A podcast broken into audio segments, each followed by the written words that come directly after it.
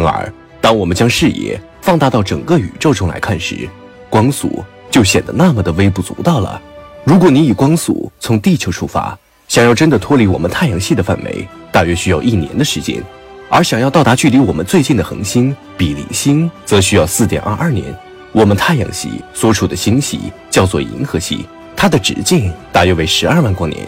也就是说，尽管我们以光速穿越银河系，也需要十二万年。而银河系只是整个宇宙中极为普通的一个星系，在银河系以外，还有很多数之不尽的星系存在，它们有的距离我们数百万、数千万光年，有的甚至距离我们数亿乃至数十亿光年。因此，就算我们能够到达到光速，想要跨越这浩瀚无垠的宇宙，几乎是一件无法实现的事情。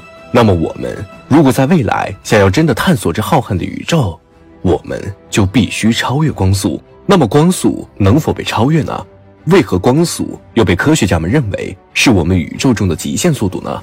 其实光速准确的来说是二十九万九千七百九十二点四五八公里每秒。伟大的科学家爱因斯坦认为光速不变是我们宇宙中的一个基本规律。而在爱因斯坦的狭义相对论里面推导出的物体动能公式表明，一个具有静质量的物体是无法被加速到光速的，因为想要将其加速到光速，必然需要无穷无尽的能量。而只有净质量为零的光子才能够达到光速。简单来说，就是任何有质量的物体都无法到达光速。